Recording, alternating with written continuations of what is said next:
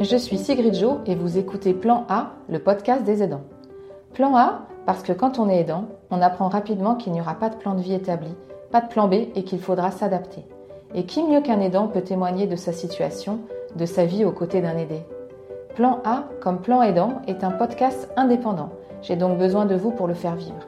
N'hésitez pas à le partager, à mettre 5 étoiles et écrire un commentaire sur Apple Podcast, à en parler autour de vous pour faire rayonner et faire connaître ce podcast. Je vous souhaite une très belle écoute. Bonjour Béatrice. Bonjour Sigrid.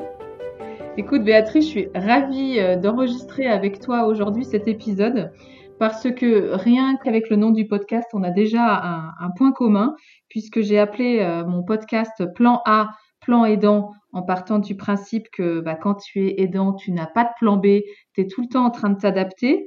Et je pense que euh, tu, es d'accord avec moi sur cette définition qu'on est tout le temps en train de s'adapter quand on est aidant. Qu'est-ce que tu en penses?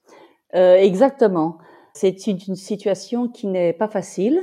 Voilà, j'avais un mari qui était euh, atteint de la maladie d'Alzheimer à 56 ans et il s'est éteint euh, dix ans après. Et euh, pour s'adapter à cette euh, nouvelle vie, il a fallu être créatif, inventif, souple, aventureux, éveillé à la nouveauté, n'avoir même pas peur, et je rajouterais peut-être euh, avoir un cœur d'enfant, euh, c'est-à-dire ouvert euh, à tous les changements possibles. Et il y en a de nombreux au cours de ces dix années, puisque la maladie évolue tristement, mais sûrement, je dirais. C'est ce qu'on a vu toutes les deux, moi aussi, donc avec ma maman qui avait, qui souffrait de la maladie de, Parkinson. Je me suis rendu compte que la maladie évoluait par sorte de marche qu'on descendait et qu'en fait à chaque marche il fallait euh, tout réinventer et s'adapter au mieux pour euh, pour bien l'accompagner. Je crois que c'est aussi quelque chose que toi tu as, testé. Qu'est-ce que justement tu as testé pour euh, pour rester créative? Eh bien, il y a eu je dirais un, point de départ un samedi après-midi. On était tous les deux assis dans, dans notre salon, un peu esselés, et euh, Eric avait euh, refusé d'aller à une, un événement familial. Et moi, au fond, euh, j'en étais triste. Et je me suis retournée, on était assis vraiment comme des vieux pépés dans notre, dans notre salon et on s'est dit, en fait, je, je, lui ai dit, en fait, c'est pas juste cette histoire. Parce que je comprends, toi, tu ne veux plus aller dans un endroit où il y a des personnes, parce que tu ne les reconnais plus et je comprends ta peur. Mais moi, j'ai une folle envie de retrouver mon semblable. Et je, je, on est là comme ça. Et, et au fond, on a fait un espèce de, on s'est fait une promesse. On s'est dit au fond, on va euh, réinventer notre vie et il va y avoir notre vie, notre nouvelle vie, avec ce que l'on aime, ce que l'on veut, nous, ce que l'on ne veut plus aussi. Et puis il va aussi y avoir euh, ma vie euh, et ta vie. Et conjointement à cette décision, euh, j'avais ajouté une promesse que je ne l'abandonnerais pas et que je suivrais pas à pas sa maladie. Mais pour ça, il fallait redéfinir notre nouvelle vie. Pour diverses raisons. D'abord pour, pour moi-même rapporter, pour vivre le mieux possible cet accompagnement, d'une part. D'autre part, pour qu'Éric retrouve de la joie dans sa nouvelle vie avec euh, toutes ses faiblesses et euh, pour, pour ma part redonner de la vie à cette vie et quelquefois on trouve à l'extérieur, on peut rapporter de la vie à notre vie. Et voilà, donc cette redéfinition et cette promesse a été euh, le point de départ euh, de, de, notre nouvelle vie avec euh, Madame Alzheimer, Eric et moi. Voilà, on était devenus un couple à trois. C'est très moderne, au fond. Une sorte de trio dans lequel euh, tu m'as dit aussi, et je l'entends, que euh, vous aviez, euh, et toi sans doute beaucoup, cultivé l'humour dans toutes les situations. Mais oui. Est-ce que tu as un exemple à, nous donner? Bon, L'humour, oui, on était un couple heureux, amoureux de la vie et ce que la vie nous offrait, ça c'est clair. Donc on avait une joie de vivre.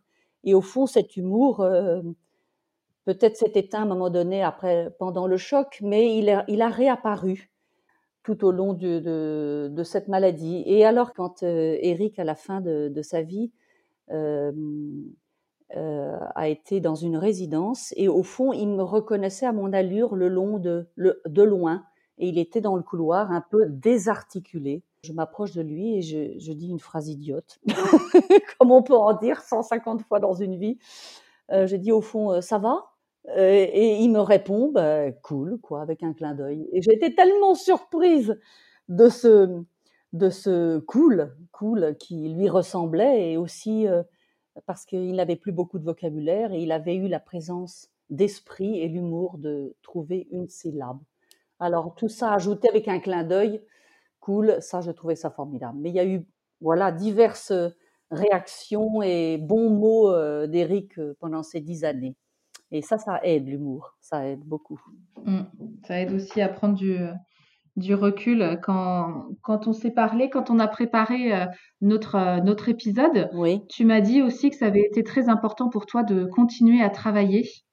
Oui, euh, au fond de commencer à travailler, parce que j'avais, oui, j'avais fait des petites choses à droite et à gauche. On avait vécu l'étranger. Je m'étais plutôt adaptée à la vie de, famille et de mon mari comme voilà, comme voilà, c'était comme ça. Et au fond, euh, j'ai eu la chance de, pouvoir, euh, d'avoir l'occasion de travailler auprès d'une artiste. Et c'est une artiste assez connue en Belgique qui fait des sculptures en papier, qui a un lieu de travail, une galerie, un atelier. Je parle d'elle, je donne des petites conférences, voilà, je m'occupe de la vente et, et ce travail, c'est vrai, m'a sauvé. Euh, ça m'a donné beaucoup de joie, ça me donne beaucoup de joie parce que je continue à travailler pour elle. Et ça a donné beaucoup de joie à Eric parce qu'on a eu le, week-end, on allait souvent à la galerie voir ses belles euh, créations. Donc, source de joie, oui. Ah, c'est super. Alors, en fait, c'était une source de joie et aussi la possibilité de montrer un autre espace justement joyeux euh, à tes proches pour leur permettre de, de communiquer avec, euh, avec toi et avec Eric. C'est ça, c'était un thème qui, mmh. qui, sortait de la maladie. Et euh, ben voilà, quand vous arrivez vers quelqu'un, vous, vous essayez, euh, vous voyez dans quel domaine il est, donc vous vous avancez vers lui euh, en posant des questions ou en créant du lien sur euh, un thème. Et s'il est joyeux, alors à ce moment-là, c'est merveilleux. C'est vraiment, euh, oui. C'est vrai. Donc surtout, oui. Je te suis complètement. Oui. Ça me fait penser, ça, ça me fait penser, euh, tu sais, à, à, à, à moi le, les rencontres que j'avais ou les des, des, proches qui venaient et qui me demandaient ça va, ça va ta mère, avec euh, tout de suite, tu sais, le, le ton oui. Euh, théâtral, de, fin, de dramatique. Oui. Et effectivement, c'est compliqué de répondre à ce genre de questions quand ton proche euh, ne va pas bien. Oui. Et, euh, et tu as raison d'entrer, enfin de mettre le, de trouver un lien avec une autre discussion fait que les, les, autres se sentent tout de suite mieux parce qu'ils oui. abordent une autre, un autre sujet avec toi. Exactement. Et, et j'ai remarqué qu'après m'avoir demandé comment allait euh, cet artiste, la personne se sentait mieux, elle retrouvait un peu euh, euh, pied, et puis elle demandait Eric, mais d'une manière, elle était apaisée déjà d'avoir fait ce premier pas euh, joyeux, et ça vraiment ça a facilité beaucoup beaucoup de choses. Et ça a donné beaucoup de joie à Eric parce que on allait, je t'ai dit, visiter cette galerie et, et c'était des événements successifs qu'on racontait, qu'on vivait, on vivait presque, voilà, tous les deux à travers cet artiste. C'était merveilleux. Voilà, donc moi je, je, comprends, Béatrice, je te connais pas très bien, mais je comprends que la créativité a beaucoup d'importance pour toi et la création. Tu m'as dit aussi qu'il y a une activité que vous avez continué de faire longtemps avec Eric, c'était d'aller chanter. Oui, euh, Eric, euh, Eric était un chanteur du dimanche. il adorait Johnny Hallyday.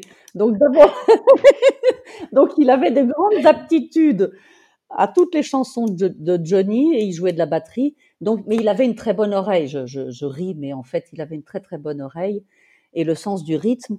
Et, euh, on a eu euh, un beau projet parce que il faut dire une chose. Je tiens absolument à dire ça, c'est que quand on est atteint d'une maladie, la vie n'est pas finie. La vie recommence d'une autre manière. Et quand on est malade, on peut aussi avoir des projets. On a fait tous les deux une liste de choses qu'on aimerait faire, des projets des projets sur l'avenir. L'avenir, il est là, on va le vivre le mieux possible.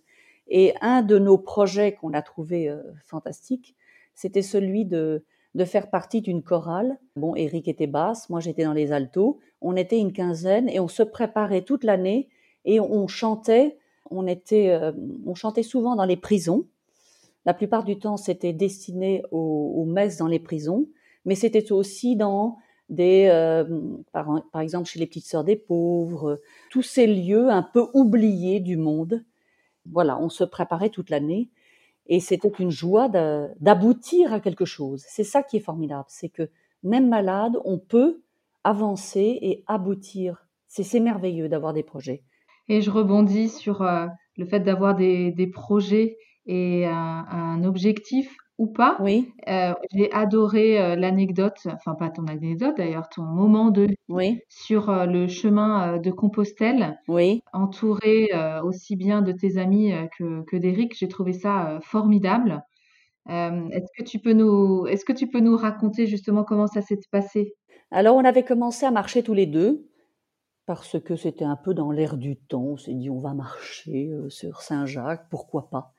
Et puis euh, la première année, il était, il n'était pas très, il n'était pas facile euh, quand on l'a fait tous les deux. Et euh, j'ai une amie qui m'a demandé si j'en pouvais aller ensemble à Saint-Jacques. Et inconsciemment, j'ai dit écoute, oui, oui, oui, au fond, c'est une bonne idée. Ça, ça, ça, peut-être plus facile à trois. Et oui. Et l'année suivante, j'ai appris qu'il était atteint de la maladie d'Alzheimer. Et j'ai, j'ai rappelé cette amie en disant voilà la donne est différente. Euh, Eric est malade. Est-ce que tu es prêt avec moi euh, de l'accompagner jusqu'à Saint-Jacques? Je ne sais pas si on va y arriver. Je ne sais pas si cela est possible. En fait, on avait de nouveau un, cœur d'enfant. On s'est dit bon, on y va. On réfléchit pas, on est parti.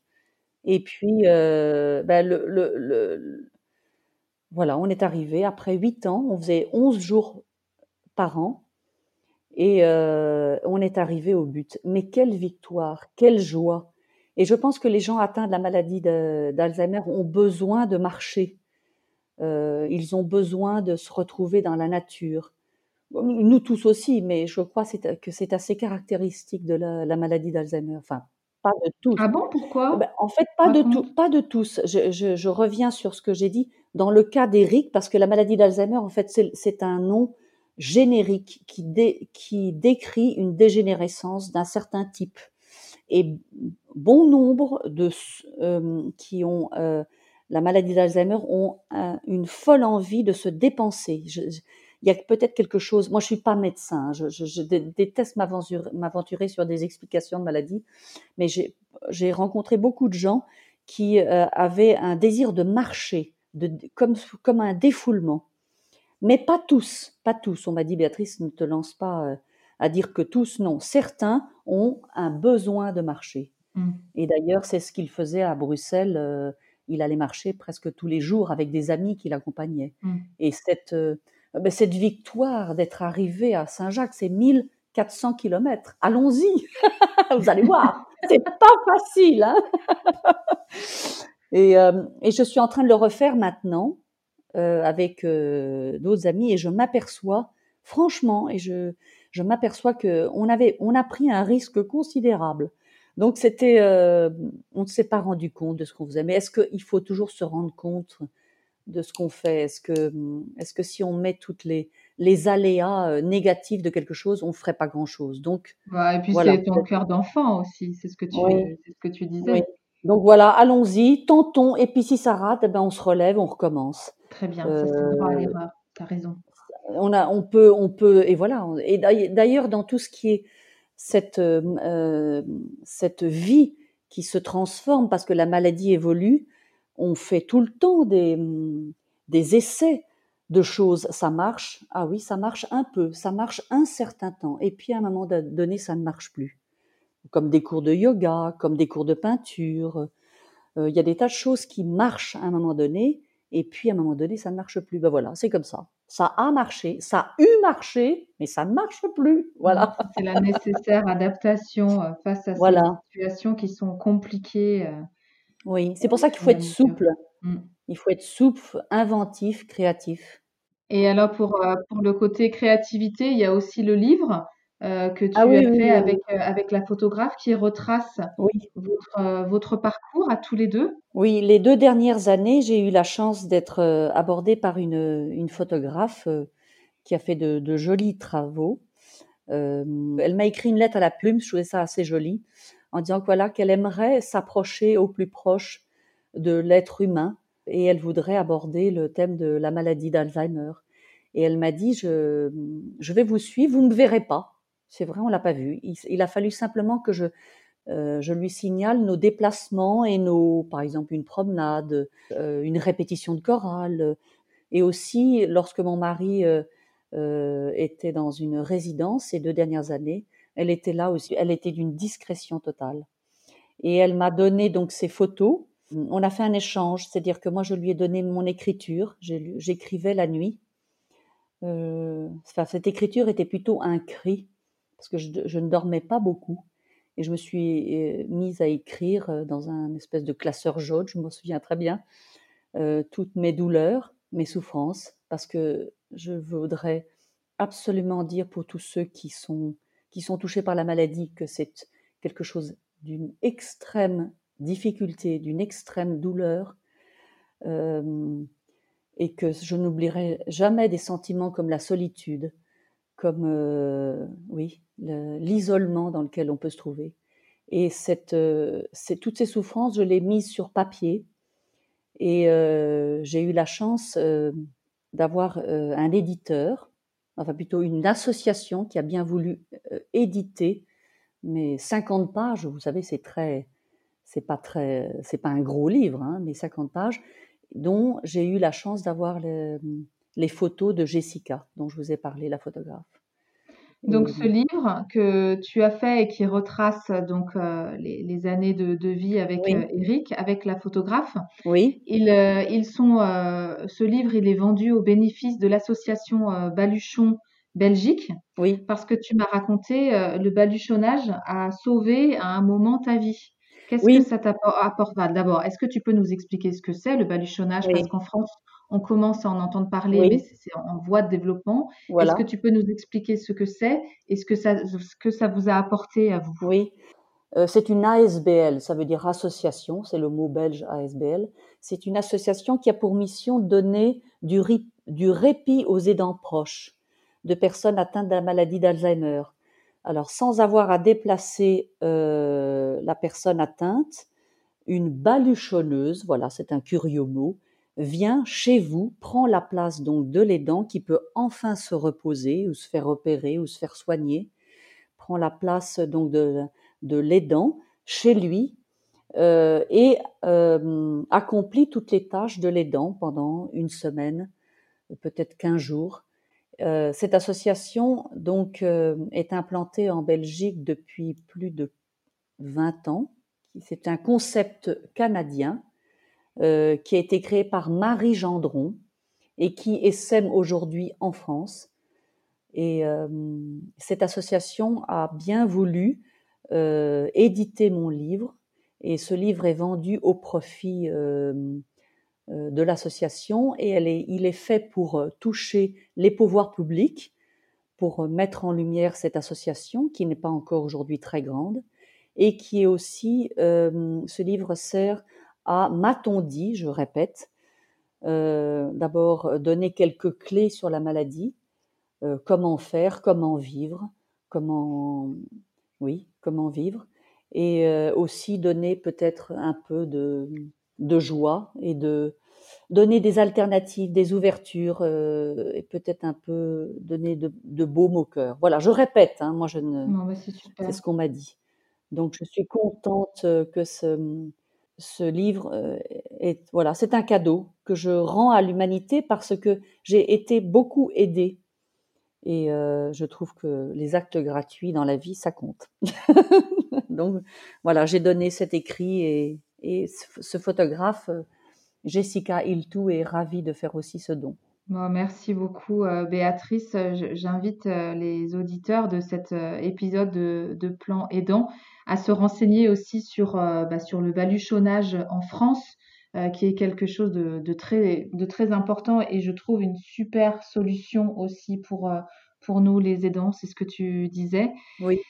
Et je voudrais euh, terminer cet épisode par te remercier, Béatrice, et, euh, et, dire aussi une, une phrase que tu m'as dite quand on a préparé l'interview que je trouve très belle, qui est euh, une phrase de Christian Bobin, qui dit Il faut toujours ajouter un peut-être à vos phrases. Oui. Je trouve que ça va très bien avec, avec aussi bien le nom du podcast que, euh, que la nécessaire adaptabilité qu'on doit avoir par rapport à, ces maladies. Oui, oui, oui, j'aime beaucoup cette phrase, mais il faut beaucoup s'inspirer de Christian Bobin pour beaucoup de choses. c'est un trésor, c'est un trésor. oui. Merci beaucoup Béatrice pour avoir participé à cet épisode. Merci beaucoup, à bientôt. Merci, j'étais enchantée. Merci mille fois. Plan Aidant est un podcast indépendant. J'ai donc besoin de vous pour le faire vivre. N'hésitez pas à le partager, à mettre 5 étoiles et écrire un commentaire sur Apple Podcast, à en parler autour de vous pour faire rayonner et faire connaître ce podcast. À très vite pour écouter un nouveau témoignage.